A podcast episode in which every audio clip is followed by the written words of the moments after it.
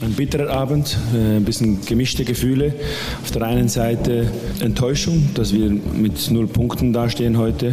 Auch ein bisschen sportlich gesagt, ein bisschen wütend, dass wir ähnlich wie letzte Woche ein Tor kassieren mit einem äh, ja, Ball hinter die Kette und ein Standard.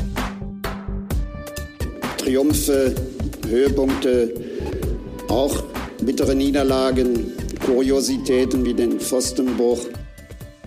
Hallo und willkommen, liebe Fans, Freunde und alle anderen Begleiter von Borussia Mönchengladbach. Hier ist der Pfostenbruch nach dem bitteren und späten 1 zu 2 gegen den FC Bayern am dritten Spieltag der Fußball-Bundesliga. Euer Gladbach-Podcast des Vertrauens meldet sich zurück und wir besprechen den einzig wahren Bundesliga-Klassiker. Wir analysieren natürlich das Spiel in aller Schärfe und Tiefe und endlich ist der Transfermarkt auch vorbei. Der Transfermarkt ist geschlossen. Zeit also für ein Fazit. Das alles gleich. Ich bin Kevin und grüße Jonas heute. Hi. Ja, hallo, freue mich auch mal wieder dabei sein zu können ähm, nach meinem Urlaub, sagen wir es mal. Auch als erstes Mal jetzt wieder im Stadion gewesen und ja, ich werde ja gleich dann mal was dazu erzählen von meiner Stadionperspektive. Genau, Jonas, du warst unser Mann im Stadion in dieser Woche. Vielleicht fangen wir mal so an wie in der vorigen Woche, als ich mit Mike gesprochen habe. Wir waren uns da insofern einig, als dass wir das 0 zu 3 gegen Leverkusen ziemlich schnell verkraftet haben, obwohl es so eine Klatsche war, aber vielleicht auch gerade deshalb.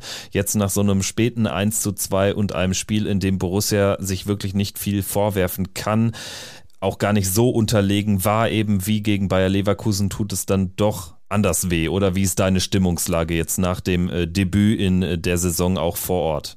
Also tatsächlich bin ich eher aufgrund der Leistung gegen Leverkusen, die ja trotz des Einsatzes ja jetzt nicht ähm, die allerbeste war, so, so, jetzt mal gesagt, weil wir hätten auch deutlich höher verlieren können. Ähm, nichtsdestotrotz war ich auch trotzdem zufrieden mit dem Auftreten, also in Leverkusen, äh, gegen Leverkusen und gegen die Bayern. Ja, wie gesagt, da dachte ich, das würde jetzt so ein bisschen in diese Richtung gehen, hatte auch mit einem Arbeitskollegen, der glühender Bayern-Fan ist, auch schon sowas ähnliches angekündigt, hatte schon ähm, schlimmste Befürchtungen. Ja, aber dann hat sich Borussia doch ziemlich gut geschlagen, also äh, alles reingeworfen, viel gekämpft, viel gefightet, äh, auch wenn mit dem Ball nicht viel gelungen ist, aber am Ende hat es das ganze Stadion wieder gepackt.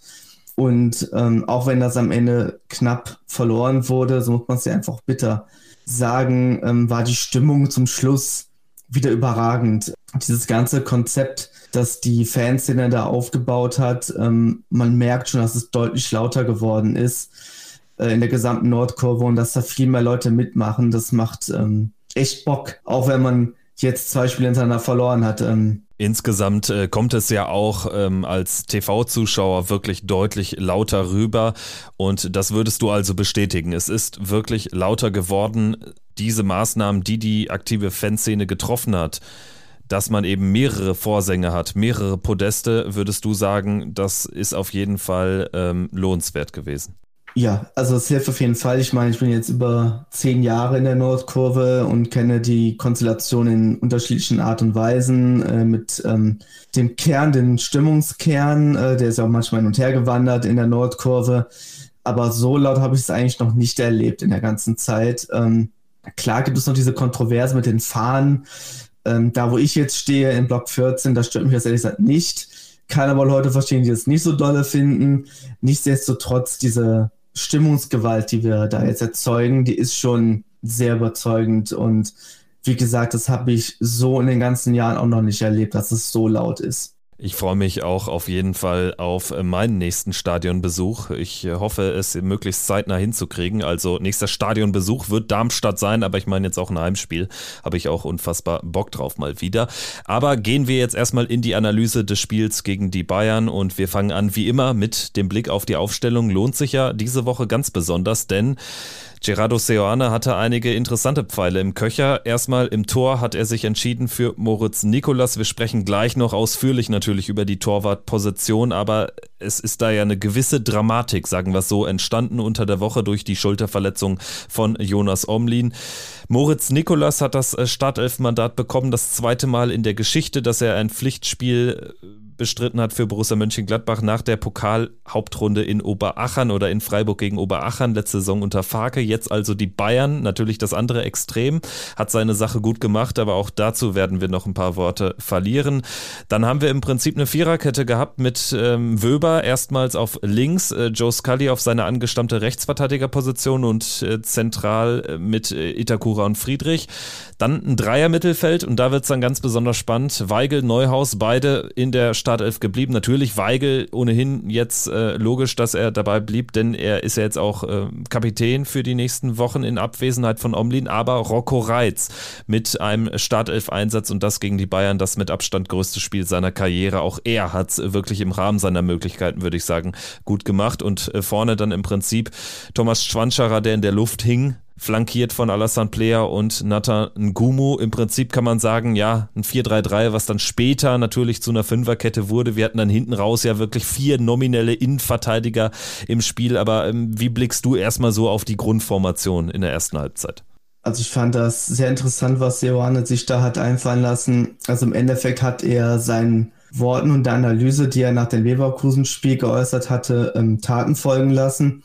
Das hat mir sehr gefallen, dieser doch sehr stark pragmatische Ansatz, der mir dann ja so ein bisschen Freude bringt, weil das in der letzten Saison ja nicht so war. Da hat man immer das Gefühl, es läuft in einem weiter.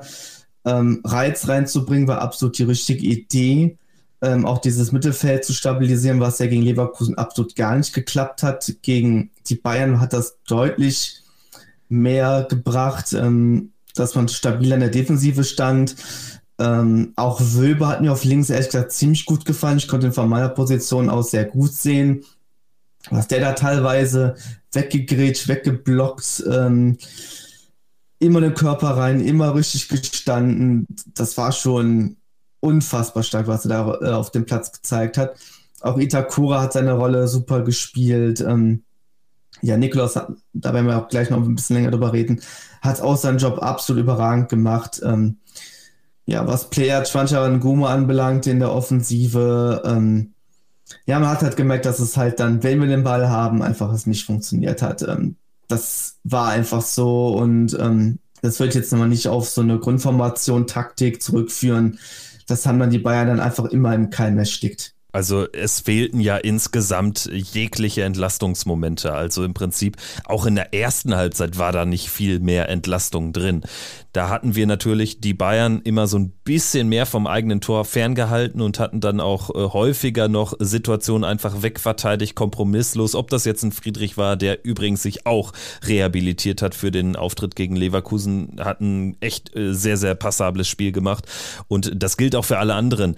Ähm, Gerade in der Defensivarbeit, auch so ein Nathan Gumu hat da auch äh, wirklich viel weggearbeitet. Äh, also hat wirklich auch defensiv offenbar jetzt in der Vorbereitung nochmal einen Schritt nach vorne gemacht hat mir gut gefallen und das war ja für diese ganzen jungen Leute echt eine Nagelprobe gegen die Bayern, die ja auch einfach gut im, im Saft jetzt waren, trotz äh, diverser Nebenkriegsschauplätze, die natürlich jetzt auch äh, groß aufgemacht wurden ähm, im Vorfeld des Spiels rund um äh, diesen verkorksten Deadline Day aus Münchner Sicht. Aber das war einfach eine, eine Mannschaft, die da erstmal mit Harry Kane aufläuft und die trotz äh, dieses relativ dünnen Kaders für Bayern-Verhältnisse ja unfassbar viel Wucht erzeugen konnte. Und in der ersten Halbzeit haben wir es ja wirklich häufig im Keim erstickt. Das ähm, fand ich echt sehr, sehr stark. Ganz anders als gegen Leverkusen haben wir es geschafft, äh, wirklich auch ein bisschen giftiger in die Zweikämpfe zu gehen. Daran hatte, finde ich, auch Rocco Reitz einen großen Anteil. Insgesamt, dass man so ein bisschen massierter aufgestellt hat ähm, mit den drei nominell zentralen Mittelfeldspielern hat äh, wirklich gut gefruchtet, obwohl obwohl man ja eben von Beginn an im Prinzip im Verteidigungsmodus war, Jonas. Ja, genau. Also mir, mir hat es sehr gefallen, dass wir wirklich so eine Entwicklung gesehen haben und dass die Mannschaft da wirklich wie ein Block stand, ähm, auch wenn es unterschiedlichste kleine Herausforderungen in den letzten Wochen durch Ausfälle gab. Ähm, ich meine, der Kapitän fehlt im Tor. Man hat in der Abwehr die eine oder andere ja, Verletzung, die noch einfach da ist, die muss man einfach auch in diesem ganzen Szenario berücksichtigen. Umso schöner, dass ein Reiz sich halt äh, bewiesen hat, vor allem gegen den Ball. Ähm, also Sojana hat da schon ein gutes Gespür, ähm, wie man so eine Mannschaft anpacken muss und was man drehen muss. Man merkt, dass noch nicht so ganz die Mischung stimmt und das ist auch irgendwie auch ganz normal in so einem Umbruch. Aber im Gro geht es in die Richtung, weil, wie gesagt, die Lehren einfach gezogen wurden aus dem Spiel gegen Leverkusen und dieser Block halt auch sehr lange wirklich stand. Ähm, das war halt dann wirklich in der zweiten Halbzeit dann erst zum Bemerken, dass wirklich so die Körner dann irgendwann ließen und dann die Bayern auch immer und immer näher ans Tor rankamen und dann auch diese Dinger fielen. Nichtsdestotrotz, also wenn ich das alles berücksichtige, also wie gesagt, Umbruch, ähm, Verletzungen, Ausfälle, krankheitsbedingte Themen unter, den, unter der Woche in den Trainingseinheiten und so weiter, wenn Spieler gefehlt haben, war es dann doch eine ziemlich respektable Leistung, die wir in diesem Zustand äh, gebracht haben. Und das bringt mir irgendwie sehr viel Zuversicht, dass diese Mannschaft in der Lage ist, sich weiter zu steigern, weil auch die grundsätzlichen Dinge, die Basics, die immer wieder genannt werden, einfach da sind und die dann halt auch natürlich dann in Darmstadt zum Beispiel auch abgerufen werden müssen, wovon ich jetzt mal stark ausgehe, dass es auch passieren wird. Ja, damit wäre eigentlich alles gesagt. Also ich bin ziemlich zuversichtlich in der aktuellen Lage, was äh, die Entwicklung der Mannschaft anbelangt. Trotz aller ähm, Wehwehchen, Rückschläge sehe ich, bin ich so ziemlich guter Hoffnung, dass das äh, in eine positive Richtung geht. Und wir können ja jetzt nochmal so die wirklich alles entscheidenden Situationen kurz äh, durchgehen. Da wäre natürlich aus unserer Sicht das 1 zu 0 äh, durch äh, Ko Itakura bereits mit seinem zweiten Tor jetzt in dieser Saison insgesamt im Borussia-Trikot. Also ist da tatsächlich jetzt auch ein Faktor, was Offensiv-Kopfbälle betrifft bei unseren Ecken. Es war die einzige Ecke im Spiel für unsere Seite und Alassane Player hat die gut reingebracht und sie wurde super verlängert von Kollege Wöber auf Itakura auf seinen Innenverteidigerpartner und der ja, macht dann im Prinzip so eine Art Bogenlampe draus und die fällt schön hinten rein. Ich sag mal so, in der Phase haben wir natürlich deutlich unsere Chancen auf eine große, eine riesige Überraschung erhöht. Wir hätten sie wirklich nochmal enorm steigern können, wenn wir vielleicht direkt das 2-0 nachgelegt hätten. Jetzt fehlte da so diese hundertprozentige Chance, aber ich erinnere eben an äh, diesen kurz ausgeführten Freistoß, wo dann eben Julian Weigel aus dem Rückraum in bester Lars Stindl-Manier aus dem Vorjahr, als es oder aus der Vorsaison, ähm, als es ja schon gegen die Bayern, gegen Jan Sommer damals geklappt hatte, äh, dann abzog. Aber Ulreich war auf dem Posten, also wenn so ein Ding irgendwie reingemurmelt werden könnte dann hast du etwas Freakmäßiges kreiert in einem Spiel, was du gebraucht hättest, glaube ich, gestern.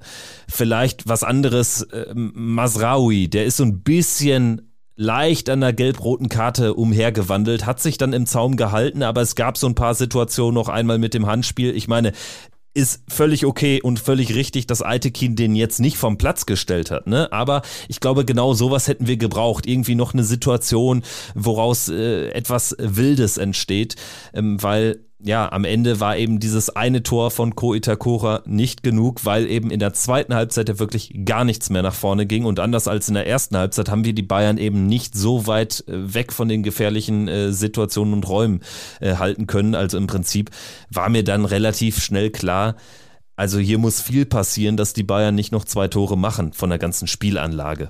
Also ich hatte tatsächlich so ab der 60. Minute nur auf die Uhr geguckt weil ich das Gefühl hatte, das geht so einfach nicht mehr lange gut. Einfach, weil wir keinerlei Entlastung mehr äh, geschaffen haben.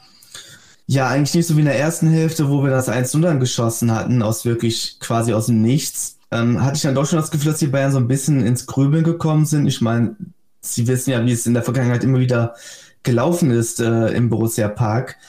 Wie du sagst, es wäre richtig geil gewesen, wenn dann noch Weigel das Ding reingemacht hätte ähm, nach der Quasi-Ecke, sie wurde ja quasi in der Nähe der Eckfahne getreten, der Freistoß von Player. Ich glaube, dann hätte vielleicht noch irgendwas ins Rollen kommen können.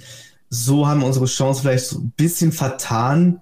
Ja, und wie gesagt, in der zweiten Hälfte, ja, da war halt einfach nichts mehr zu holen. Da haben es die beiden einfach stark gemacht. Auch wenn Johanna so ein bisschen richtig reagiert hat, finde ich. Ähm, den mal auf eine Fünferkette umgestellt hat und das so ein bisschen nochmal dichter gemacht hat, die ganze Geschichte für die Bayern. Aber ähm, ja, wenn da keine Entlastung kommt, dann kannst du das auch halt nicht mehr erwarten, dass man das irgendwie noch mit einem Sieg oder Unentschieden da ähm, rausholt. Und leider hatten die Bayern diesen einen Lucky Punch dann nach einer Ecke durch Tell.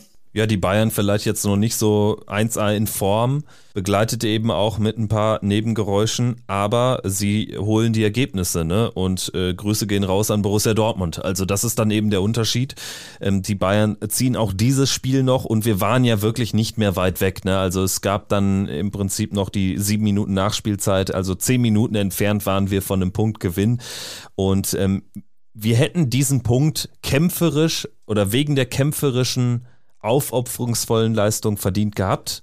Gerade auch weil es so eine enorme Steigerung zum Leverkusen-Spiel war und weil man sich mal vor Augen führen muss, wer da am Ende auf dem Platz gestanden hat. Ne? Also wir hatten mit Moritz Nikolas äh, Spieler im Tor, der zuvor ein Bundesligaspiel absolviert hat und das war irgendwie drei Jahre her am letzten bedeutungslosen Spieltag, als er für Union Berlin da auf dem Rasen stand. Ich glaube am Ende der ersten Saison, als er ausgeliehen war.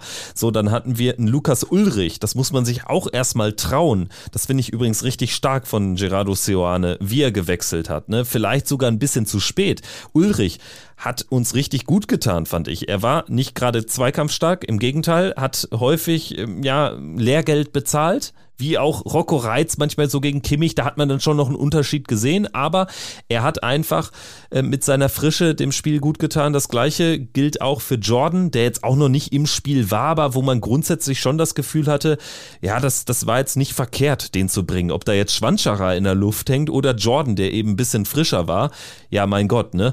Also von daher ähm, finde ich logisch gewechselt, auch interessant gewechselt, dass er Elvedi reinbringt. Über Elvedi werden wir gesondert natürlich gleich noch sprechen sprechen, aber also wenn man sich am Ende diese Aufstellung anschaut, nicht zu vergessen Fußballgott Toni Janschke, also das wäre schon ein geiles Stück gewesen, wenn diese Mannschaft sich belohnt hätte mit einem ganz, ganz tollen Punkt gegen die Bayern und alleine deshalb ähm, hätte ich es einfach ähm, ja auch gar nicht mal für so unverdient gehalten.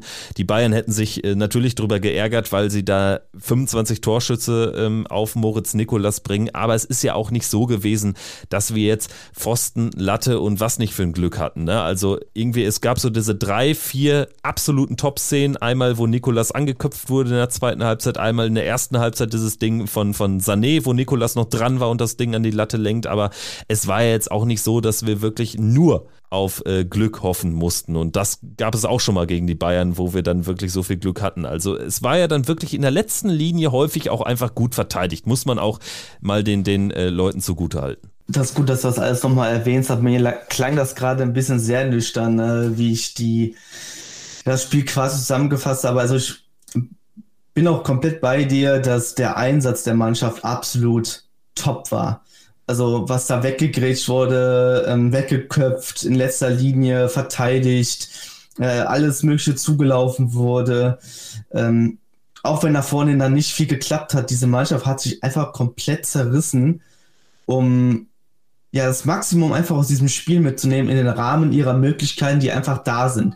Und du hast es ja richtig gesagt, wir haben da Nikolas im Tor, der nun wirklich nicht ähm, über Erfahrung besitzt. Also zwei Spieler, hast du ja gerade am Anfang gesagt, waren es äh, dann mit dem Spiel jetzt ähm, für uns gegen die Bayern, die er in unserem Trikot quasi gemacht hat.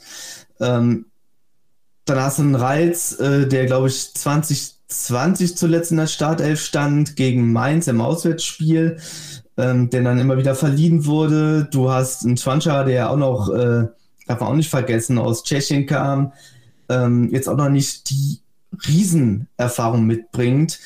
Ähm, so hat man einen ganz großen Mix, jetzt auch wenn Ulrich dann reinkam, an Spielern, die jetzt vielleicht nicht die Qualitätsmarke unbedingt drauf haben, aber das sehr stark mit ihren Charakter, ihren Willen ausgeglichen haben. Und das im Endeffekt auch das, was wir Fans ja vermisst haben in der vergangenen Saison, dass diese Mannschaft, diese Spieler äh, im Endeffekt, also in der letzten, ich rede jetzt mal von Spielen von der letzten Saison, die Qualität absolut hatten, aber halt alles andere komplett gefehlt hat. Ähm, und jetzt sehen wir ja, und deswegen habe ich ja so viel Mut und so viel Zuversicht, ähm, was die nächsten Wochen anbelangt, weil diese Basis einfach stimmt und man jetzt auch sieht, dass eine Entwicklung stattfindet im Defensivverhalten und ich jetzt eigentlich auch zuversichtlich bin, wenn unser Trainer sagt, dass man mit Ball im Umschaltspiel wie auch immer besser werden muss, dass das auch noch gelingen wird. Vor allem, wenn jetzt so ein Kone zum Beispiel zurückkommt. Ähm, Also ich habe ein sehr gutes Gefühl, ich sehe eine Perspektive für diese Mannschaft. Es macht Spaß, obwohl wir verlieren. Das ist eigentlich auch schon absurd, das habe ich auch lange nicht mehr gespürt. Und auch das ganze Spiel äh, in der Kurve war ich so angespannt. Letzte Saison war es mir eigentlich scheißegal, was auf dem Rasen passiert. Ähm, dass diese ganzen Gefühle wieder da sind, ähm, ja, es macht einfach wieder Lust. Ähm, spare mir mal dieses Wort Bock wie in den vergangenen Folgen einfach mal. Es macht einfach wieder Lust auf diese, diese Mannschaft, diese Saison, auch wenn wir jetzt erst nur einen Punkt eingefahren haben. Es ging mir auch gestern wirklich während des Spiels genauso. Ne? Ich bin auch jemand, der dann auch wenn er jetzt nicht jedes Mal im Stadion sein kann, der äh, vorm Fernseher sehr, sehr emotional mitgeht. Aber in den letzten Jahren äh, ist das wirklich auf Sparflamme gelaufen. Ne? Es gab ja dann wirklich Spiele oder auch Tore, wo ich nicht mal mehr laut gejubelt habe. Und jetzt ist mal aber gestern hier das Haus sowas von ähm, explodiert äh, von innen, als, als äh, Itakuras Kopfball sich da reinsenkte. Und das gibt mir einfach das Gefühl, dass die Mannschaft den Fans etwas zurückgibt, ne? Also, weil ich sag mal, wir gehen ja in Vorleistung, ne? Und zwar ganz gewaltig, ne? Das ist übrigens auch eine große Thematik jetzt äh, vor diesem nächsten Spiel in Darmstadt, was du auch schon angesprochen hast, wo wir natürlich auch noch drüber sprechen werden. Aber also ich habe einfach ein ganz anderes Gefühl und gerade gestern, das war doch ein Paradebeispiel für Resilienz. Das war die Definition von Resilienz. Und wenn mir da irgendwelche Leute jetzt nur darauf rumreiten wollen, dass wir keine Entlastung hatten, ja, wo soll die denn auch herkommen? Wir haben einfach die Qualität nicht mehr. Aber das war ein resilienter Auftritt und während man im letzten Jahr zwölf Monate darüber gesprochen hat und eigentlich schon nach zwei Monaten wusste, dass diese Mannschaft keine Resilienz zeigen kann, dass da Hopfen und Malz verloren ist, sieht man das jetzt schon am dritten Spieltag deutlich besser. Und diese Mannschaft fixt uns alle doch jetzt schon mehr an, als diese ganzen Tyrams, Benzebainis, Hofmanns und wie sie alle heißen in der letzten Saison, die zweifellos viel gescored haben, alles schön und gut, aber die sich einfach nicht den Arsch aufgerissen haben für Borussia Mönchengladbach. Und das ist ein ganz anderes Level. Ja, kann ich eigentlich nichts mehr hinzufügen. Alles richtig, was du sagst. Ähm ich will jetzt auch die Trainerdiskussion, was wir letztes Jahr erlebt haben, jetzt nicht schon wieder aufmachen. Aber du hast absolut recht, die Mannschaft zeigt eine gewisse Resilienz, die wir in der letzten Saison nicht gesehen haben. Wir erleben, dass ein Trainer jetzt etwas sagt, was dann auch eintrifft ähm, und kein Trainer, der redet und redet und redet und im Endeffekt nichts passiert und man das Gefühl hat, von Woche zu Woche passiert dasselbe auf dem Platz oder noch schlimmer, es passiert Gegenteiliges auf dem Platz, weil man sich vor diese Mannschaft, diesen Sauhaufen gestellt hat, so bezeichne ich ihn jetzt mal.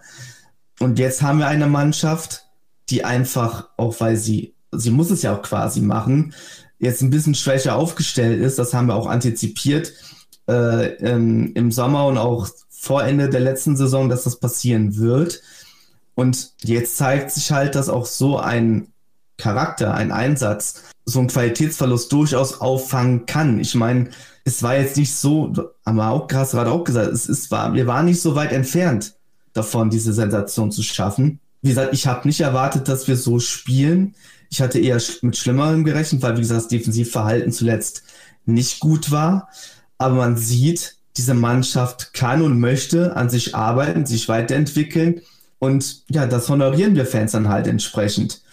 Ähm, nicht so wie vergangene Saison, wo gefühlt sich nichts geändert hat und man irgendwann einfach nur abgewunken hat und gesagt, das wird nichts mehr diese Saison. Man hat eigentlich nur gehofft, dass wir nicht absteigen, äh, dass wir nicht mal in den Abstiegskampf geraten und dann war die Saison für uns quasi alle schon abgehakt.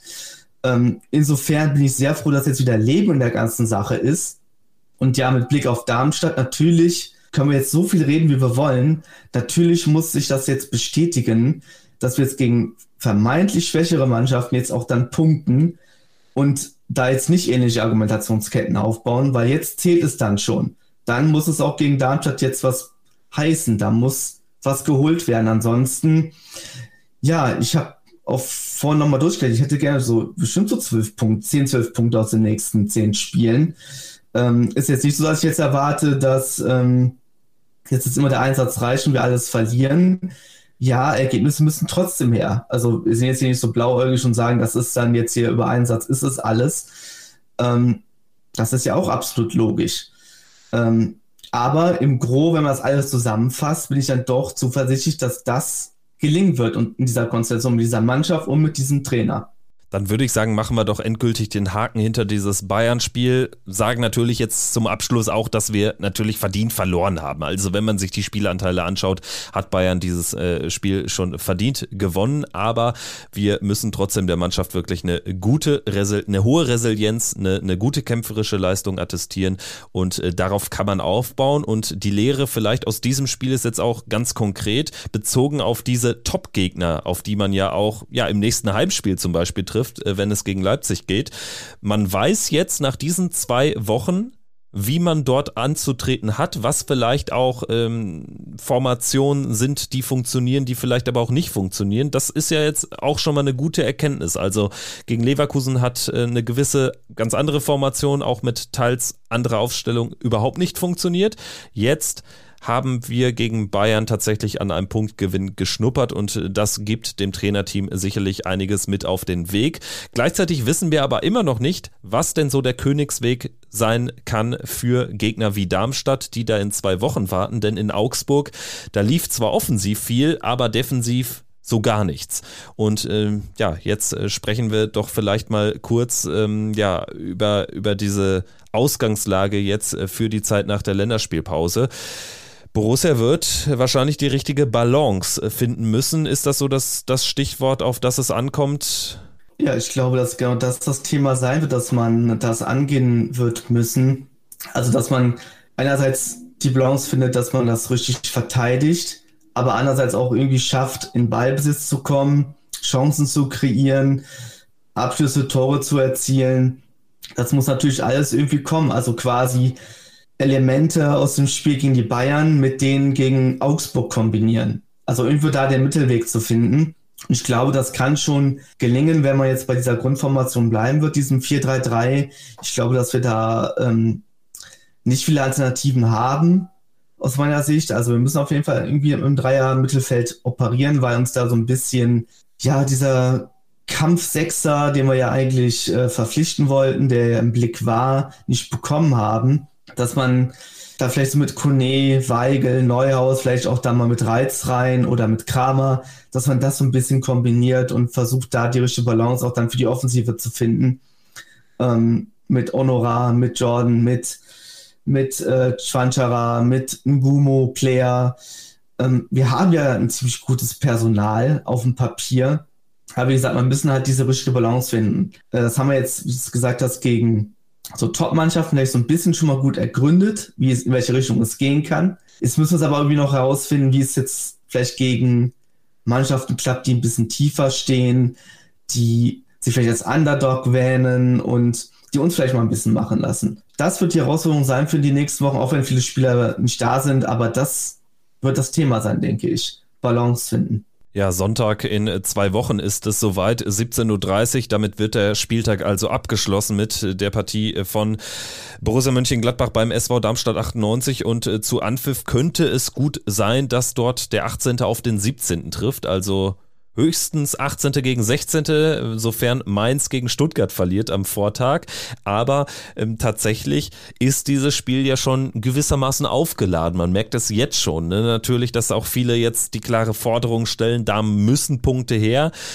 Dazu würde ich mich auch zählen und gleichzeitig plädiere ich doch dafür, ein bisschen Augenmaß zu bewahren und dieses Spiel vielleicht auch nicht zu sehr aufzuladen, äh, ne? weil ich glaube, auch wenn wir dieses Spiel nicht gewinnen sollten, wenn wir da irgendwie mit einem Unentschieden rausgehen, danach, ja, kommt Leipzig und dann sind wir womöglich wirklich 17. oder 18. nach fünf Spielen.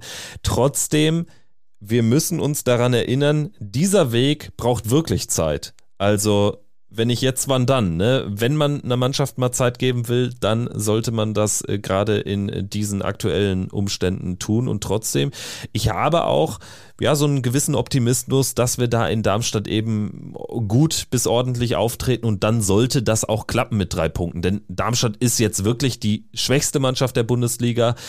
Sie haben jetzt noch ein paar Transfers getätigt über Laien mit Pfeiffer, jetzt äh, mit, äh, mit Skarke, jetzt äh, kurz äh, vor Transferschluss. Ähm, aber das ist auch qualitätsmäßig immer noch ein Unterschied zu unserer und vor allen Dingen sind wir jetzt aber, was auch die, die kämpferische Komponente betrifft, die Mentalität, sind wir jetzt auch auf einem ähnlichen Level, würde ich sagen. Und da haben wir dann einiges gut gemacht im Vergleich zum Vorjahr, wo wir ja im Pokal dort ausgeschieden sind. Also ich erwarte da natürlich Zählbares, muss auch her. Wenn wir da dann allerdings gewinnen, glaube ich, dann könnten wir auch ähm, tatsächlich ja, ich sag mal, in, in, eine ganz gute Phase kommen. Denn nach Leipzig sind ja dann wirklich die Gegner äh, vor der Tür, gegen die wir dann auch punkten müssen. Ne? Also im Prinzip kann man sagen, nach den ersten drei Heimspielen haben wir die mit Abstand drei stärksten Bundesligamannschaften schon alle weg. Kann ja auch gut sein. Ja, so würde ich es auch sagen. Also wir haben jetzt wirklich zum Auftakt in allen Heimspielen die stärksten ja, Mannschaften der Liga dann zu Hause gehabt. Wir müssen dann nochmal zu Darmstadt zu kommen. Natürlich berücksichtigen, dass wir immer noch in einem Umbruch sind. Ich meine, wir haben jetzt gestern äh, gegen die Bayern einen Jordan reingeworfen, der äh, jetzt auch gerade mal wenige Tage mit uns trainiert, bei uns ist. Ähm, ein LBD wurde eingewechselt, der jetzt quasi wochenlang nur quasi Trainingsgruppe 2 war, so würde ich es jetzt mal bezeichnen. Wir haben gewisse Ausfälle, die kommen jetzt wahrscheinlich über die Länderspielpause zurück, also in Namen Kone und Kramer. Wir haben Spieler, die jetzt noch auf Länderspielreise sind. Das ist natürlich keine Entschuldigung, aber auch da, da sind natürlich noch Spieler dabei, die sich auch erstmal nochmal annähern müssen an die Bundesliga, äh, die jetzt noch nicht so über viel Erfahrung verfügen. Ulrich, Schwanschara, auch in Ranos zum Beispiel. Das muss ich halt alles noch irgendwie finden. Man merkt das halt auch. Und es ist auch einfach ersichtlich, es ist einfach logisch zu erkennen, dass das alles noch nicht so wirklich greifen kann, wenn man sieht, wie Seoane jetzt zuletzt immer reagiert hat und was daraus dann resultiert ist. Nichtsdestotrotz natürlich auch hoffe ich für trotzdem und ich wünsche es mir fast, dass wir gegen Darmstadt dann was mitnehmen und einfach diese Ruhe zu bekommen, dass man das Gefühl bekommt, okay, diese Mannschaft schafft es gegen diese Art von Mannschaften jetzt. Ähm, weil was gegen Leipzig passiert, da will ich mir jetzt noch gar nicht so groß Gedanken machen, aber sagen wir, im Worst Case geht das halt auch verloren. Damit kann man rechnen, davon kann man ausgehen, weil es halt wirklich, wie gesagt, auch zu den stärksten Mannschaften gerade in der Liga gehören. Aber danach zählt es dann und dann weiß man durch das, was in Darmstadt dann passiert ist, im besten Fall haben wir dann da Punkte mitgenommen, dass man weiter zuversichtlich sein kann, dass diese Saison einen guten Ausgang nimmt. Ich glaube, auch deswegen ist es so groß aufgeladen, vielleicht auch zu groß aufgeladen. Nichtsdestotrotz, einen gewissen Wert hat dieses Spiel halt schon für uns. Definitiv hat es sogar einen sehr hohen Wert und trotzdem, ich glaube, Ausnahmsweise würde ich in diesem Spiel fast darauf plädieren zu sagen, vielleicht ist da die Art und Weise, wie Borussia auftritt, wichtiger für die Erkenntnisse, die man aus dem Spiel zieht, als dann das nackte Ergebnis. Also ich sag mal so, wir können da auch einen kämpferisch starken Auftritt hinlegen, ohne viele Torchancen, die wird es wahrscheinlich wirklich nicht geben. Und wir führen 1-0 und kassieren in der 91. Minute durch äh, Pfeiffer das 1 zu 1. So, und dann sind wir alle tief gebrochen und trotzdem hätten wir dann in dem Szenario die Dinge angenommen, auf die es ankommt in so einem Spiel. Ne, darauf will ich so ein bisschen hinaus. Ich glaube, erst nach dem Darmstadt-Spiel und deswegen wird es auch gerade so aufgeladen, wissen wir wirklich, was wir von dieser Mannschaft in dieser Saison erwarten können. Wir haben einen Fingerzeig bekommen in Augsburg. Wir haben in Augsburg selten so widerstandsfähig gespielt wie in diesem Spiel, haben dort defensiv unfassbar viel allerdings offenbart. Wir wissen jetzt, dass wir es gegen, gegen große Gegner auch besser können als gegen Leverkusen. Wir wissen, dass wir auf jeden Fall kämpferisch auf dem Platz stehen. Und jetzt wollen wir alle natürlich da ja ein Spiel sehen in Darmstadt, was wir in den letzten Jahren eben nie gesehen haben. Also man muss sich halt immer noch vor Augen führen, wir haben nicht eines dieser Spiele gegen diese Art von Gegnern in dem letzten Jahr gewonnen. Und das sagt ja alles aus. Deswegen ne, wird es jetzt äh, groß aufgeladen und trotzdem, ja, ein bisschen Ruhe bewahren wäre, glaube ich, hilfreich. Aber ähm, apropos Ruhe bewahren, wir werden äh, den Gegner auch natürlich, wie ihr es gewohnt seid, in dieser Saison nochmal in der Breite analysieren, werden das aber nicht diese Folge machen, sondern eben ja in einer Woche während der Länderspielpause. Das soll dann zur Überbrückung dienen. Das nur schon mal zur Info. Ähm, ja, Jonas, wollen wir jetzt noch ein bisschen. Hast du noch irgendwas zu Darmstadt jetzt an dieser Stelle zu diesem Spiel oder wollen wir auf die Transferphase blicken und da ein Fazit ziehen? Ja, wir können das gerne mit den Transfers abschließen. Ähm, ich habe mir gerade schon erwähnt, ähm, Jordan ist ja noch kurz vor Schluss gekommen. Es hatte sich ja sehr lange angedeutet, ähm, hatte sehr lange die Information, dass äh, das durch ist, aber anscheinend noch lange verhandelt wurde. Jetzt ähm, ja, haben wir ihn geliehen mit Kaufoptionen. Ähm, drei, vier, fünf Millionen Euro, wie viel es am Ende sind. Mal schauen. Nächstes Jahr, dann wird man sehen, ob wir ihn verpflichten oder nicht. Wird natürlich davon abhängen, ähm, wie stark er für uns abschließt. Ich habe da doch ganz gute Hoffnungen. Er hat ja gegen, äh, bei Union Berlin ziemlich gut funktioniert zu Beginn. Dann wurde er leider von ähm, Becker und Behrens so ein bisschen verdrängt. Aber ich finde schon, das hat irgendwie so einen leichten Fit zu Serrano und seinen Fußball. Ich glaube, der wird uns ziemlich gut tun in der Kombination auch mit Chanchara. Haben wir so einen leicht erfahrenen Typen. Ähm, neben einen, der eher unerfahren ist. Ähm, ja, und wie gesagt, Serrano kennt ihn halt einfach und ich glaube, allein das ist schon sehr hilfreich und dass man auch so einen Typ bulliger Stürmer, Physis, Kopfball stark hat, da geht eigentlich jedes Fanherz auf, dass man einen so einen Typen auch einfach im Kader hat halte ich schon für sehr wichtig, dass man diesen Transfer ähm, getätigt hat. Ja, und ist sich auch für defensive Wege wirklich nicht zu schade. Ähm, das ist auch deutlich geworden jetzt in diesen 30 Minuten gegen die Bayern und äh, das habe ich mir auch von einem Union-Experten sagen kann.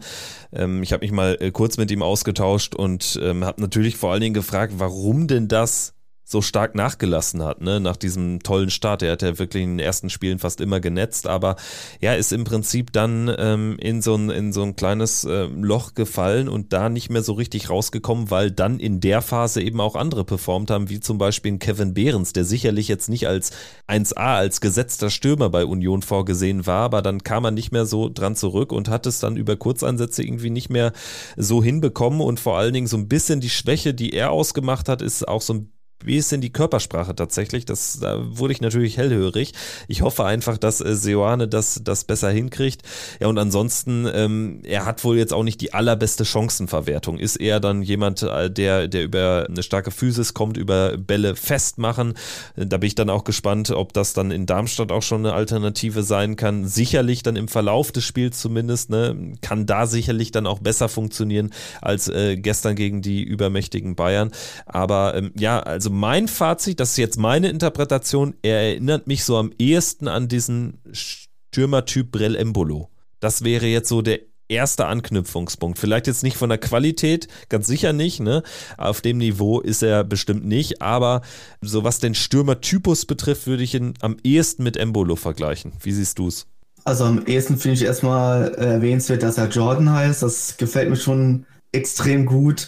Ähm, nee, tatsächlich, ähm, so von seinen Anlagen, was ja auch Seane immer fordert von seinen Stürmern, passt er halt einfach komplett rein. Diese Physis, das Kopfballspiel, ähm, dass die Angreifer nachrücken können, also die Schnellen dann wie Honorar äh, oder ein Gumo, dass sie nachrücken können. Das erfüllt ja ähm, Jordan von seinen Anlagen he her. Ich glaube, das ist auch das Wichtigste. Während ich bei zum Beispiel Schwanscherer als Gegenpol jetzt so sehe, dass es eher der Typ ist, der klar mit Tempo auch in den Strafraum zieht, ähm, aber auch im Strafraum generell seine Qualitäten hat, aber so dann auch seine Zeit bekommt. Man hat es ja nämlich auch schon gesehen, glaube ich, gegen Leverkusen und auch gegen die Bayern, dass schon so ein bisschen das Problem mit dem Tempo. Also, dass er, wenn er den Ball annimmt, äh, dass relativ schnell der Ball weg ist, weil dieses Tempo einfach in der Liga nicht gewohnt ist. Ich glaube, das ist ganz gut, dass man einen Jordan hat, der das einfach schon kennt und weiß, wie er da agieren muss dass halt ein Schwanscherer ähm, in Ruhe sich einfach entwickeln kann. Ich glaube, allein deswegen ist dieser Transfer unfassbar wichtig. Auch, wie gesagt, was ich gerade meinte, dass halt er die Qualitäten halt mitbringt, die Soane wichtig findet. Also ich denke, dass wir auch deutlich mehr Flanken sehen werden als jetzt in der vergangenen Saison. Äh, auch das hat er, glaube ich, in Leverkusen zum Beispiel mit ähm, Schick ja auch gezeigt, dass er da äh, dieses Mittel oft gewählt hat, um äh, an Tore zu kommen. Also da bin ich schon ganz äh, zuversichtlich, dass das funktioniert mit ihm. Und so what, wenn er jetzt nicht sehr viele Tore schießt, äh, wäre ich schon froh, wenn er zumindest dann für die Mannschaft von Wert ist dann am Ende. Ja, und er ist einfach eine ganz wichtige zusätzliche Option. Es kann ja nicht angehen, dass wir mit nur einem Stürmer wirklich in die Saison gehen, wobei das im Prinzip schon ein echter Stürmer mehr ist als in der vergangenen Spielzeit, muss man auch mal so klar sagen. Es war ja dann auch eher aus der Not geboren, dass Markus Thüram dann immer dieses Mandat wirklich auf den neuen bekommen hat. Ähm, sprechen wir jetzt nochmal über das, was äh, ansonsten noch aus Borussia Sicht auf den letzten Metern des Transferfensters passiert ist. Es war dann am Ende, gerade so am Deadline Day, wirklich ja dann doch sehr ruhig.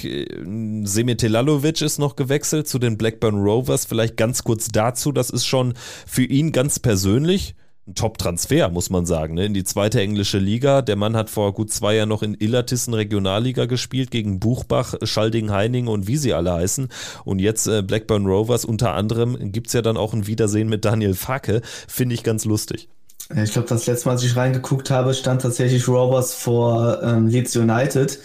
Ähm, fand ich auch interessant, ähm, da er damals äh, unter Facke nicht so viel zum Zug gekommen ist, und eigentlich quasi gar nicht ja, absoluter Top-Transfer für ihn. Also die englische zweite Liga scheint sich generell äh, gerne auf dem deutschen Markt umzusehen. Das hat man ja damals auch bei Norwich City zum Beispiel gesehen, äh, wenn da ein deutscher Trainer irgendwie unterwegs ist, wie äh, Wagner oder halt auch Farke. Ähm, die wissen das schon irgendwie zu schätzen inzwischen, ähm, da auf diesem Markt zu agieren oder auf unserem deutschen Markt zu agieren. Ja, geiles, geiles Ding für Telalovic, äh, kann man nicht anders sagen. Ansonsten haben wir mit Hannes Wolf einen anderen, der jetzt sich für, ja, ich sag mal, nicht gerade höhere Aufgaben empfohlen hat. Nicht von der Payroll bekommen. Hannes Wolf äh, wird aber in Verbindung gebracht, laut kroatischen Medien, mit äh, Dinamo Zagreb, dem Rekordmeister aus der kroatischen Hauptstadt. Und das Gute da ist, das Transferfenster ist noch bis Freitag offen. Mal schauen, ob sich da etwas entwickelt, wäre für ihn dann auch die bestmögliche Lösung. Er kann jetzt sicher auch, sicherlich auch nicht den Anspruch haben, hier nur auf der Tribüne zu sitzen. Also wäre für alle Seiten wahrscheinlich das Beste, würde immerhin dort auch europäisch spielen und zwar gegen Viktoria Pilsen, Astana und KF Balkani gegen äh, den Meister aus Kosovo, habe ich noch gerade frisch gecheckt. Also er wäre Conference League-Teilnehmer, Hannes Wolf. Das ist sicherlich eine interessante Randnotiz, wenn er noch wechseln sollte. Das wissen wir dann spätestens aber zur nächsten Folge. Viel spannender ist die Personalie Nico Elvedi, ein Mann, der nicht gewechselt ist der jetzt auch wieder ein paar Minuten bekommen hat. Es war ein Signal, Zitat Gerardo Seoane, auch an ihn.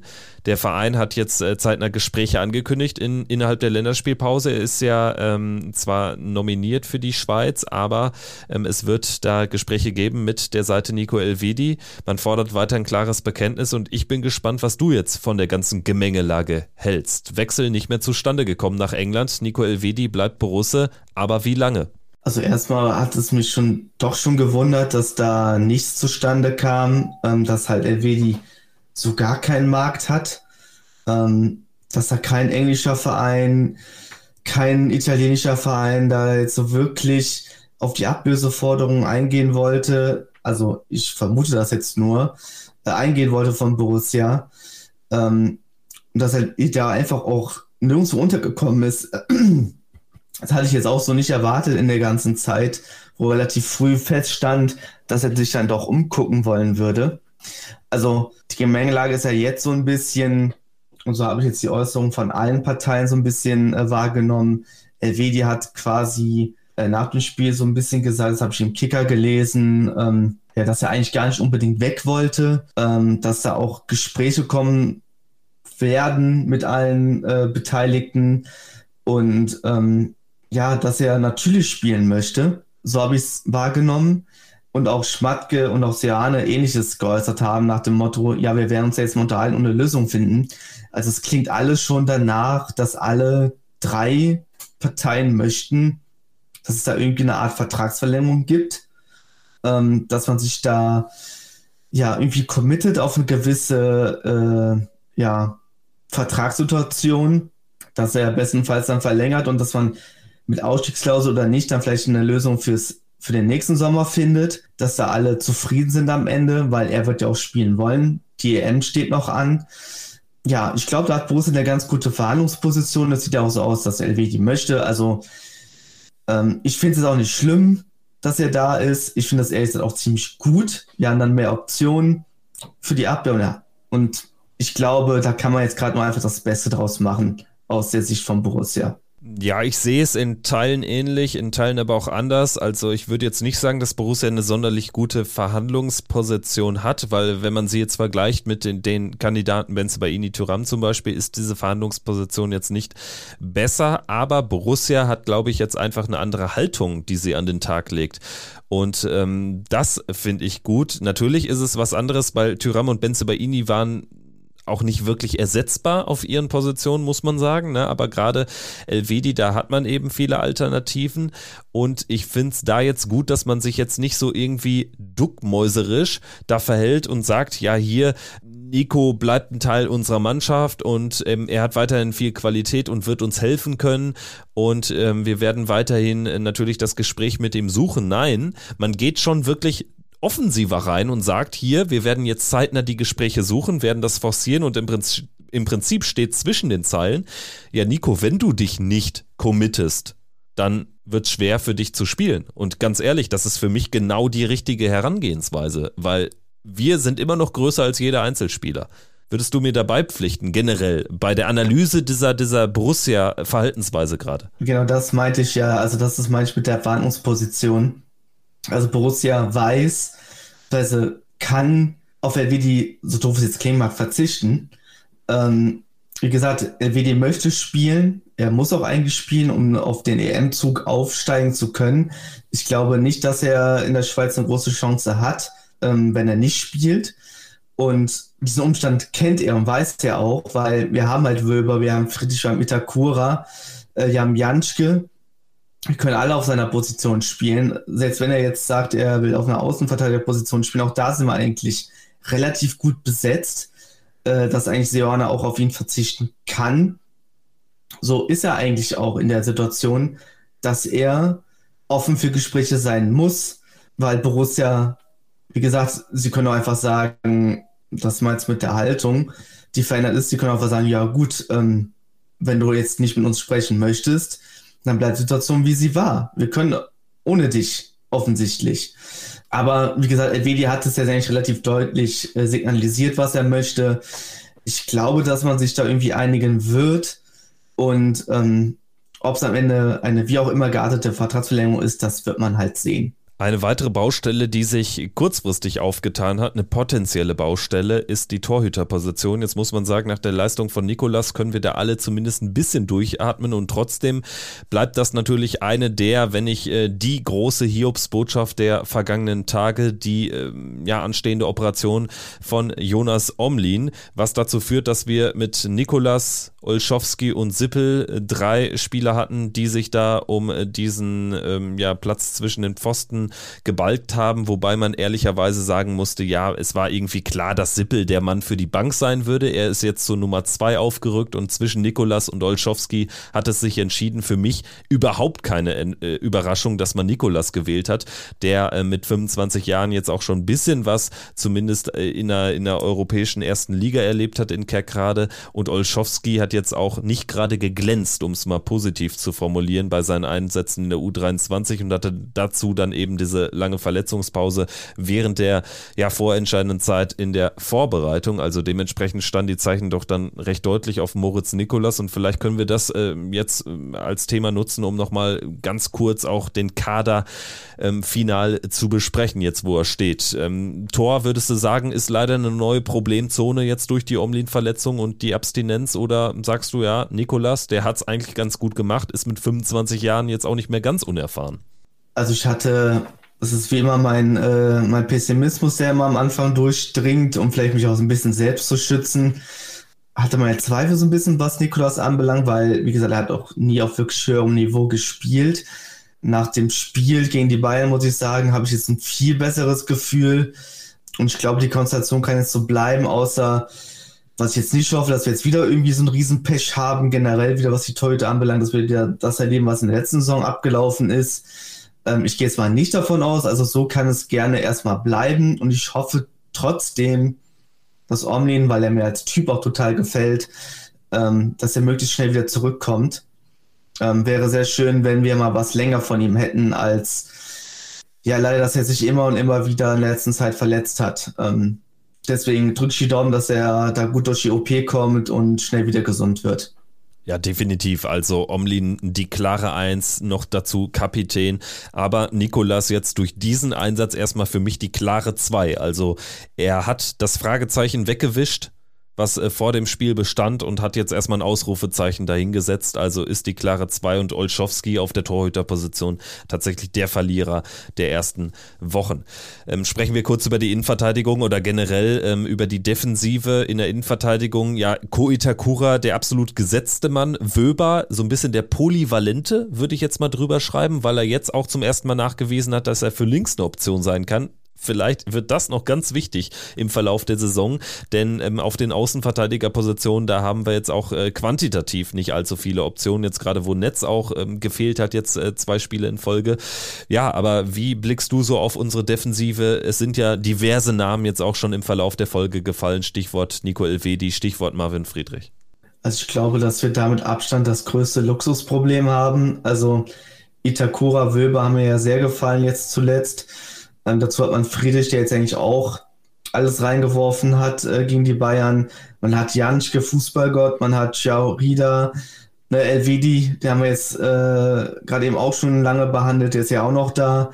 Also es ist schon krass, was wir da ähm, ja in der Breite und auch in der Spitze anzubieten haben für so eine in einem Umbruch befindliche Mannschaft, ähm, die man vielleicht so eher im Mittelfeld der Liga äh, verorten würde. Also wir sind da auf jeden Fall ziemlich gut aufgestellt ähm, absolut kein Qualitätsmangel. Ähm, perfekt. Verschiedene Spielertypen, würde ich auch sagen, haben wir da äh, aufzubieten. Ich glaube, habe ich gar keine Zweifel, dass wir da so mit denen gut durch die Saison kommen. Ja, also vor allen Dingen, was die individuelle Qualität betrifft, ich denke, das passt schon auch quantitativ. Da gibt es äh, genug Optionen. Ne? Also die Probleme liegen dann eher auf den Außen, aber vielleicht kann man das ein oder andere Mal Wöber dort einsetzen. Vielleicht wird Nico Elvedi auch noch eine Position für rechts, gerade wenn man eben ja auch gegen stärkere Spieler äh, tatsächlich so ein bisschen auf äh, dieses offensive Element von Außenverteidigern verzichtet, dann ist das vielleicht erst recht eine Option. Vielleicht ist eher dann die Frage, wie wir es äh, mit dem Zusammenspiel hinkriegen, ne? dass da wirklich äh, das äh, Zusammenspiel, dass das, das, das äh, mannschaftliche Verhalten in der Defensive besser wird, denn wir können jetzt auch nicht irgendwie das alles rosa-rot sehen und sagen, hier, wir haben defensiv keine Probleme, denn äh, sonst hätten wir noch nicht so viele Tore kassiert, neun an der Zahl, also drei im Schnitt. Ne? Also das muss man auch so klar sagen, da hat das Trainerteam noch viel Arbeit vor sich. Ich glaube, das ist auch das Thema, was wir vorhin hatten, ganz zu Beginn, die Balance zu finden, dass wir auf den Außen schon insgesamt eher offensiver stehen, also auf den Außenverteidigerpositionen mit Ulrich und Netz das, ähm, und Skelly ist klar. Äh, das scheint auch absolut ein Schwachpunkt zu sein. Ähm, jetzt hat man Elvedi und Wöber, die das rechts und links jeweils defensiv orientierter spielen können.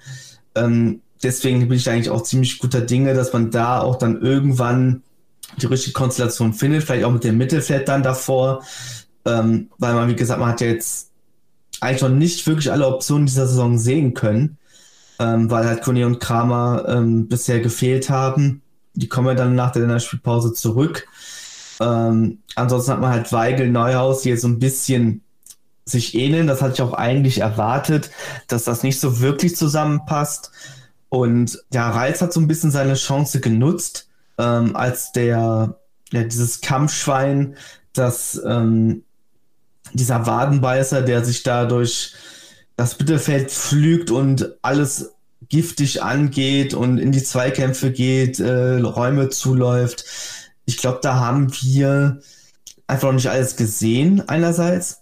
Andererseits ähm, glaube ich, dass ähm, der Mix ähm, hier vielleicht nicht so gut ist wie jetzt ähm, in der Abwehr, also in der Innenverteidigung aber man auch hier eigentlich auf äh, individueller Sicht in der Qualität der Spieler auch eigentlich ähm, ausreichend besetzt ist, um auch auf gewisse Punkte zu kommen. Ja, auch hier gilt ähm, die Aufgabe ans Trainerteam und daran wird man das Trainerteam am Ende auch messen lassen müssen. Kriegen sie es hin, dass man das Ganze irgendwie einnordet und dass man im Prinzip äh, die, die Schwächen, die unbestritten in dieser Mischung oder durch diese Mischung entstehen, dass man diese Schwächen möglichst klein macht, ne? dass, dass die nicht so richtig zum Vorschein kommen. Denn auch hier gilt, da würde ich dir zustimmen, ganz klar, die individuelle Qualität ist vorhanden. Ne? Erst recht, wenn jetzt Manu Kone noch aus der Verletzungspause zurückkommt. Also ja, das muss dann auch äh, qualitativ irgendwie äh, zu einem funktionierenden Korsett zusammengeschustert werden. Sprechen wir dann jetzt noch über die Offensive. Da haben wir mit Nathan Gumu einen Gesetzten auf einer der offensiven Außenpositionen. Wir haben mit Frank Honorar jetzt jemanden, der gegen die Bayern erstmals lange draußen war, der nichtsdestotrotz dann schon deutlich jetzt äh, vor den Spielern steht, die jetzt gegen die Bayern, die ganzen Offensivspieler, keine Minuten bekommen haben. Robin Hack, Ivan Roborges Sanchez, Patrick Herrmann sieht aktuell überhaupt keinen Stich, war ja äh, nicht mal im Kader.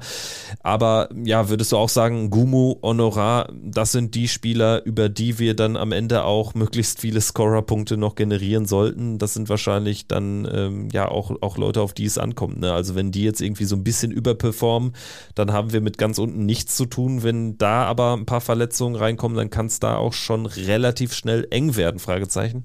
Ja, genau, also in der Offensive ist halt ein bisschen diffizile Situation, weil da auch der Umbruch ein bisschen härter eingeschlagen hat. Ähm, Einfach aus dem Grund, weil wir da halt neue Spieler dazu gewonnen haben, die die Liga jetzt noch nicht so kennen. Also Honorar, wenn er das zeigt, was er jetzt zum Beispiel im Pokal gezeigt hat, ähm, auch generell auf den Platz bringt, top. Lungomo, der in der Vorbereitung super geglänzt hat, der auch jetzt gegen Augsburg sehenswert getroffen hat. Ähm, wenn der so weitermacht und ich, ich auch denke, dass er perfekt zu Sojane und seinem Fußball passt, auch guter Dinge, dass es so weiterläuft und dass wir da ähm, es wurde einfach Zeit, aber ich bin dann doch durch das Spielermaterial schon ganz guter Dinge. Nur es wollte halt, wie gesagt, für Zeit brauchen.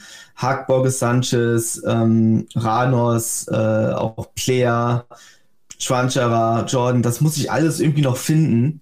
Und ähm, ja, ich glaube, hier wird es am längsten Zeit brauchen, dass da so ein bisschen die richtige Mischung gefunden wird, wie man das jetzt genau angeht.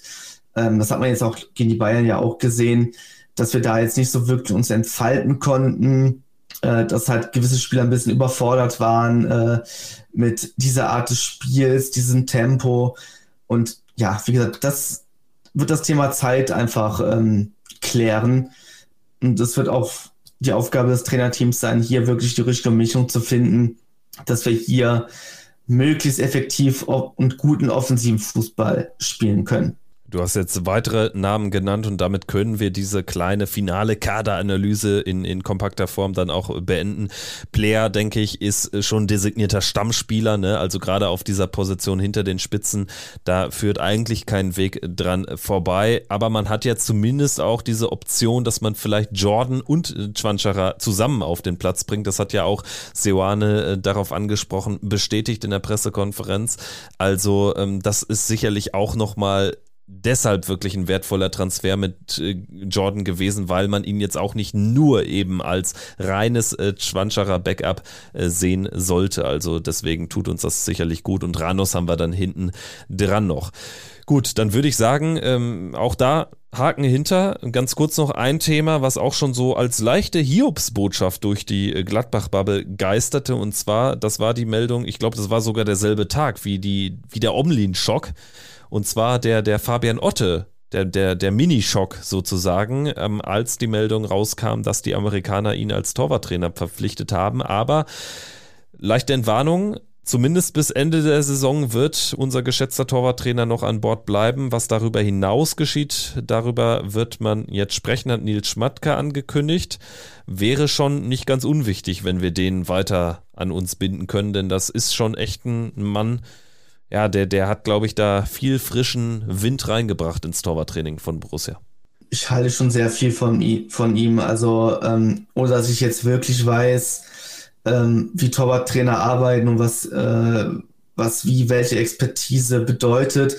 Aber man bekommt ja schon mit, dass er ähm, sehr wissenschaftlich arbeitet, was man so auf Twitter lesen kann. Ähm, dass er mit seinen Trainingsmethoden schon ziemlich äh, stark variiert. Mir ist auch ziemlich imponiert, wie viel Energie er da in seinen Job reinsteckt. Also der scheint wohl der absolute Torwart-Trainings-Nerd äh, zu sein.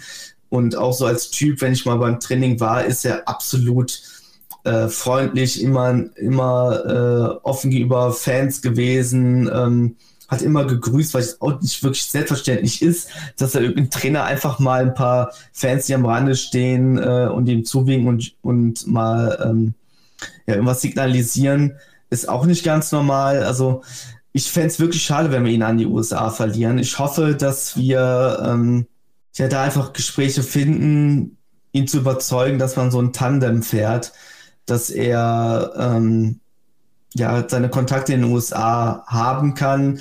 Wir auch vielleicht ein bisschen davon profitieren, weil uns der US-Markt ja auch so ein bisschen interessiert, hat Schmatri auch so ein bisschen durchblicken lassen.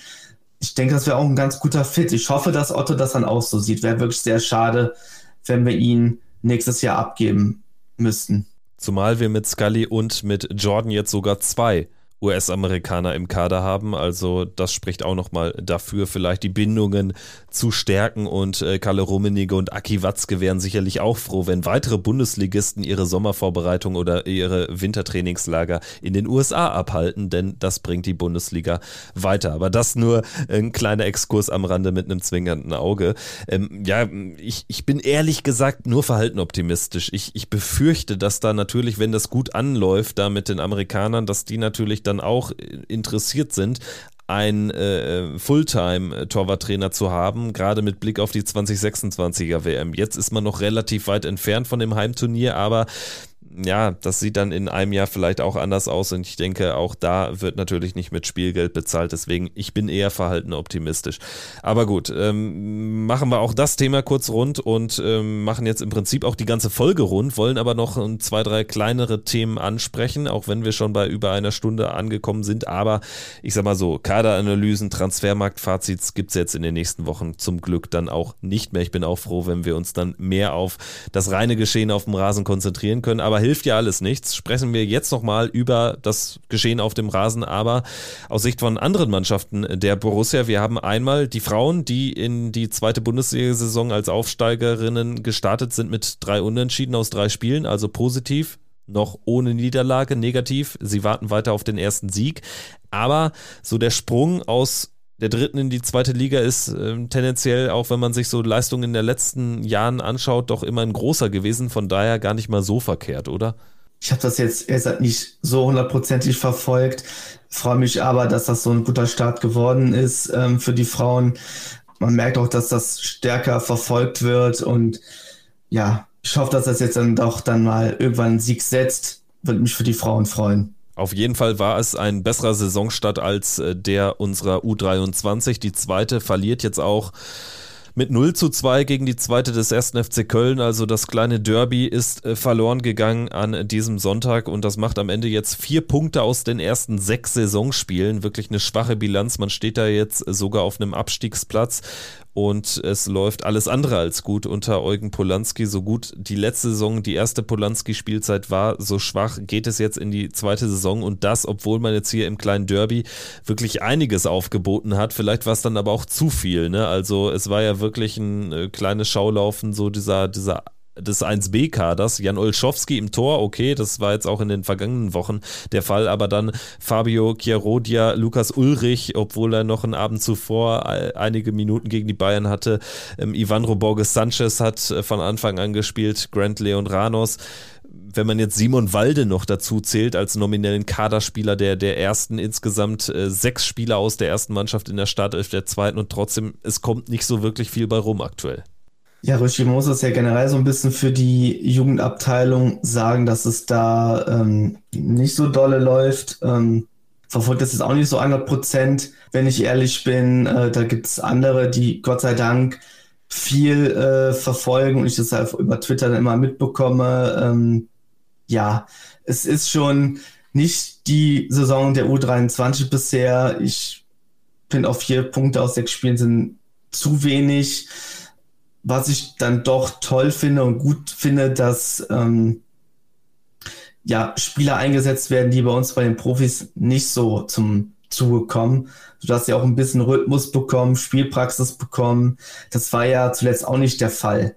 Also haben wir ja auch, weil der Kader relativ dünn war, ja auch irgendwie alle gebraucht, äh, auch weil immer wieder Spieler verletzt waren.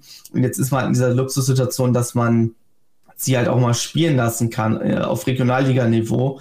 Nichtsdestotrotz würde ich mir trotzdem wünschen, dass man da mehr rausholt, wenn man schon solche Geschütze auffährt. Ja, gerade also der Worst Case wäre wirklich ein Abstieg. Das darf nicht passieren. Ne? Also da muss man sich jetzt deutlich steigern. Man hatte jetzt zugegebenermaßen auch nicht die allerschwächsten äh, Auftaktgegner mit unter anderem ähm, Schalke 2, wo man aber auch sechs Dinger kassiert hat jetzt gegen die Kölner, die auch wirklich einfach in den vergangenen Jahren mehr aus der Jugend gemacht haben als wir. Das muss man so selbstkritisch erwähnen. Man hatte Aachen auswärts, wo man immerhin noch einen Punkt mitgenommen hat, die aber auch sehr schlecht gestattet sind. Man hatte dieses bittere Spiel gegen die Last Minute United Heroes von Wuppertal.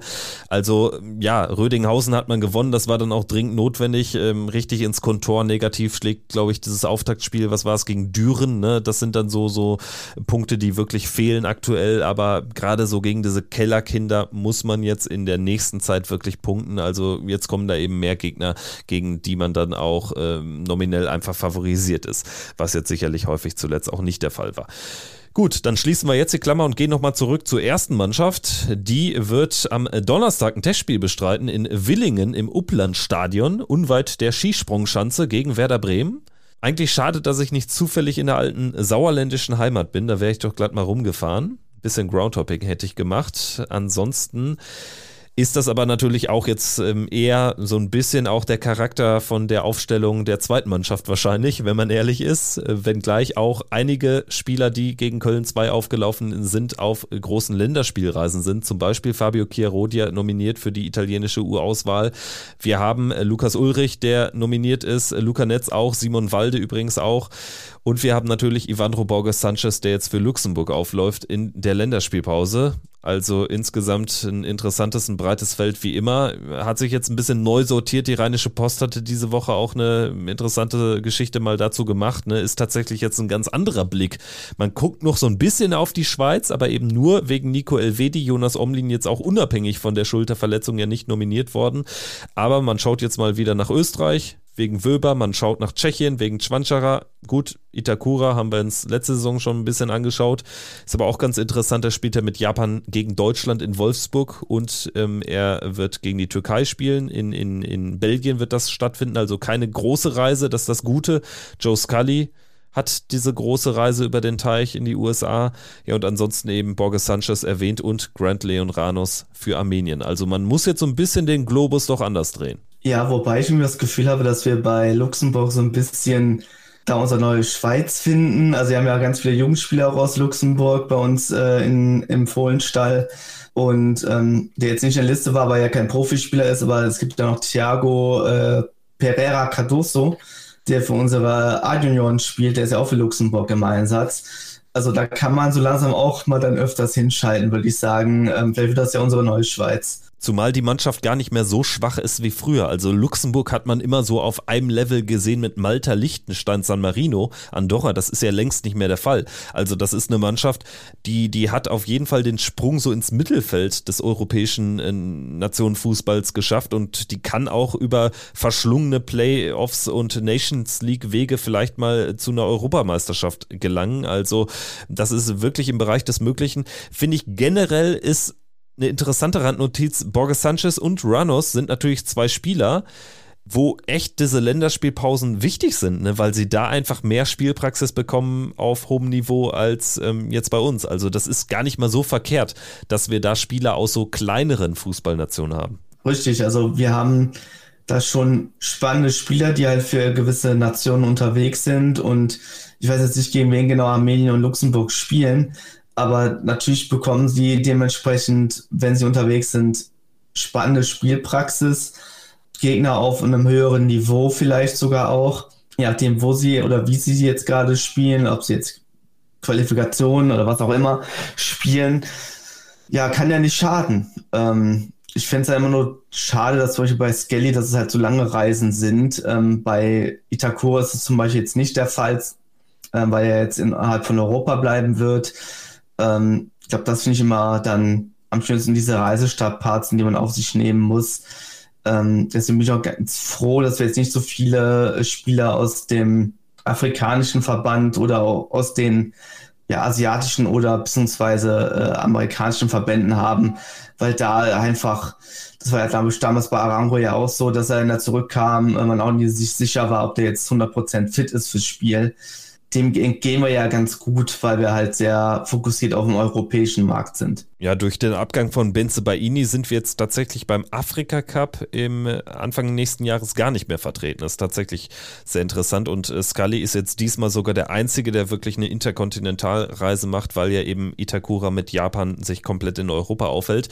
Du hast gefragt nach den Gegnern von Borges Sanchez und Ranos und ich habe jetzt die äh, Zwischenzeit genutzt, hier die ein, zwei Minuten. Also, Borges Sanchez hat eine Heimspiel zunächst in der EM-Quali gegen Island und wird danach spielen in Portugal. Also ja, nicht schlecht. Deftiges Match.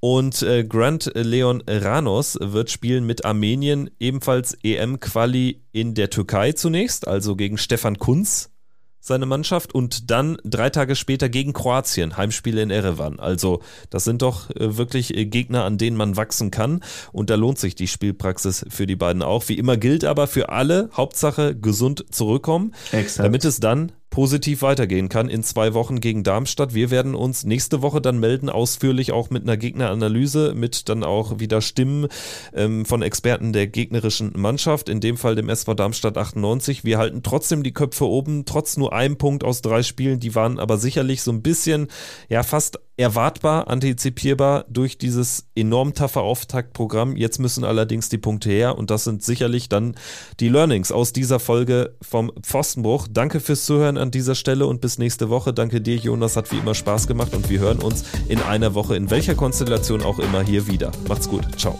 Ciao. Triumphe, Höhepunkte, auch bittere Niederlagen, Kuriositäten wie den Pfostenbruch.